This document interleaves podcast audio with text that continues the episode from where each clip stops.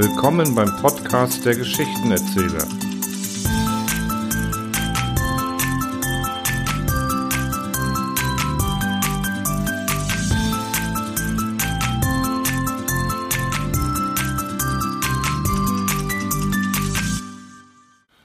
Hallo zusammen und herzlich willkommen bei einem neuerlichen Online-Talk beim Geschichtenerzähler. Heute bei mir zu Gast ist der Oliver und ihr kennt den Oliver ja sicherlich schon von seiner Geschichte Diviator, die Geschichte, die wir gemeinsam zusammen eingesprochen haben. Und wer sie nicht kennt, der kann sie ja gerne im Podcast nachhören. Heute möchte uns Oliver ein einfacher Auftrag vorlesen, eine Geschichte, die er selber geschrieben hat. Hallo Oliver, wie geht es dir? Ja, also mir geht's gut. Hallo alle zusammen. Äh, ja. Das ist schön, dass es dir gut geht. Ich habe gedacht, da kommt jetzt ein bisschen mehr, aber na gut. Kannst du uns denn vielleicht im Vorfeld, bevor du die Geschichte unseren Hörerinnen und Hörern vorliest, etwas dazu sagen, wie es zu dieser Geschichte gekommen ist? Ja, also. Äh, ja, sehe ich gerade. Warum rauscht das? Warte. Sekunde. Rauscht immer noch? Nee. Gut, schneiden wir raus. Ja. Was war die Frage? Weiß ich nicht mehr. Perfekt. Wie es zu dieser Geschichte gekommen ist.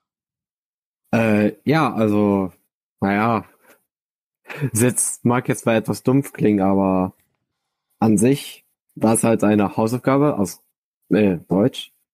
Wir sollten halt eine Geschichte schreiben, in der wir nochmal was machen sollten.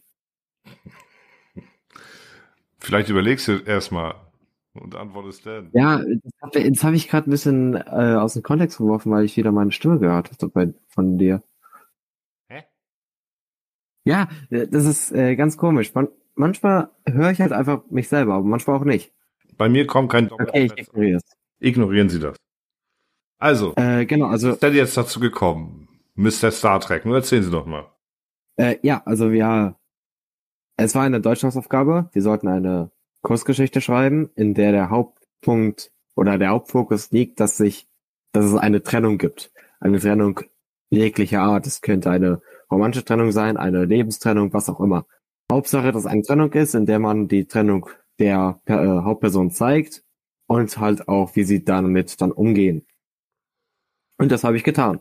Alles klar. Also geht es im Grunde genommen um die Trennung von nicht getrennten. Von vorher nicht getrennt, die dann getrennt sind.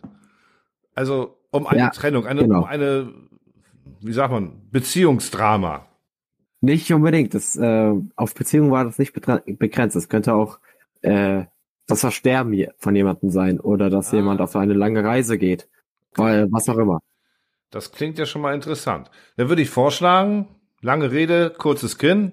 Fang doch einfach an und lies unseren Hörerinnen und Hörern und mir natürlich auch die Geschichte einfach mal vor. Ein einfacher Auftrag. Oh, wir marschieren durch diesen Wald hier schon seit einer geführten Ewigkeit. Was suchen wir hier eigentlich, Hans? Schon vergessen? Das Banditenlager? Der Auftrag? Ach ja, richtig.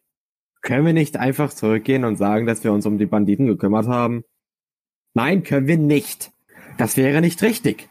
Es war ja klar, dass ein Rogue wie du keine Ehre hat. Wenigstens bin ich kein fanatischer Paladin, der seinen heiligen Stock tief in seinem heiligen Arsch hat, kontert Ali schnell. Du kleiner Jungs! Wir sind alle auf derselben Seite, oder nicht? Hebt euch die Energie für die Banditen auf. Ja, Emma, sagen die beiden. Entschuldigung, Emma. Gut, dann können wir jetzt weiter. Bin das nur ich oder sind Zwergenbaden furchteinflößender als Orkbarbaren? flüstert Ali zu Hans. Habe ich da was gehört? fragt Emma. Nein, absolut nicht, antwortet Ali verängstigt. Dann ist ja gut. Und mit diesem Schlusswort geht die Gruppe weiter.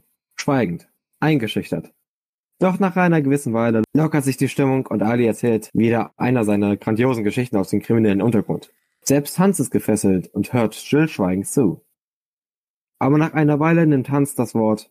Nicht wegen eines moralischen Problems, auch wenn es genügend davon gäbe, sondern um seine eigene Geschichte zu erzählen. Eine Geschichte, die für Hans überraschend zwielichtig scheint. Hans selber scheint nicht komplett hinter seinen Taten zu stehen, doch bereut er nichts. Was er tat, war notwendig. Nicht gerecht, aber notwendig. Nach weiteren Minuten erreichen sie das Lager. Es ist ein einfaches Camp von Zelten und einem Lagerfeuer mitten in einer Lichtung. Wir können uns leicht ranschleichen. Die Idioten haben die Büsche nicht getrimmt. Ich kann die Wache zur Rechten unbemerkt ausschalten, außer jemand hat was dagegen, sagt Ali, während er Hans anschaut. Tu, was du tun musst. Wenn ich was gelernt habe, dann, dass ich Toleranz lernen muss. Ich aber stelle mich ihnen frontal. Sollen sie Ehre im Tod erfahren. Emma, hilfst du mir? Natürlich, jemand muss ja auf dich aufpassen. Die Gruppe bereitet sich auf ihren Angriff vor, und als der Moment richtig scheint, greifen sie an. Ali überwältigt die Wache mit Leichtigkeit. Und Hans und Emma sind den anderen Wachen weit überlegen. Schon nach ein paar Sekunden ist der Kampf gewonnen. Dachten sie zumindest. Doch dann hören sie ihn. Den Anführer, der aus seinem Zelt steigt. Was ist hier los? Eindringlinge? Wie ich sehe, konnten diese Nichtsnutze nicht mal eine Minute am Leben bleiben. Muss ich euch halt selber töten. Es folgt ein langer, harter Kampf. Am Ende sind die drei jedoch siegreich. Der Anführer kniet geschlagen. Deine Missetaten sind vorbei, Bandit. Soll Hel sich deiner annehmen, sagt Hans. Paladin, bist du nicht verpflichtet, einen letzten Wunsch zu gewähren? Schon. Was ist dein letzter Wunsch? Komm näher. Ich möchte ihn nicht laut aussprechen. Na gut. Hans kniet sich zum Banditen herab, mit seinem Ohr zu ihm gerichtet. Mein, mein letzter Wunsch ist, es dich zu töten! Der Bandit greift Hans, stößt ihn einen Dolch in die Brust und wirkt ein Zauber, einen Kamikaze-Zauber. Innerhalb von Sekunden entsteht ein Feuerball. Er umschlingt die beiden und mit einer Explosion verschwindet er. Alles innerhalb des Feuerballs wurde zur Asche. Ali, wie auch Emma, wurden von der Druckwelle weggeschleudert. Emma richtet sich langsam wieder auf. Die Ohren piepen fürchterlich. Hans? Hans! Nein, nein, nein, nein, nein, nein, nein, nein. Sie rennt zu den Aschehaufen, der mal Hans war, kniet vor ihnen, hält die Asche in ihren Händen. Sie versucht nicht zu weinen, doch kann sie es nicht aufhalten. Ali, jetzt auch aufgestanden, geht langsam zu Emma, kniet sich zu ihr und versucht sie zu trösten. Ali selber verliert keine Tränen. Dennoch ist mit Hans in ihm was gestorben. Die beiden sitzen bis zur Dämmerung vor Hanses Asche. Das Einzige, was sie in der Zeit noch taten, war, die Asche in ihren Kochtopf zu füllen. Der einzige Behälter, den sie hatten.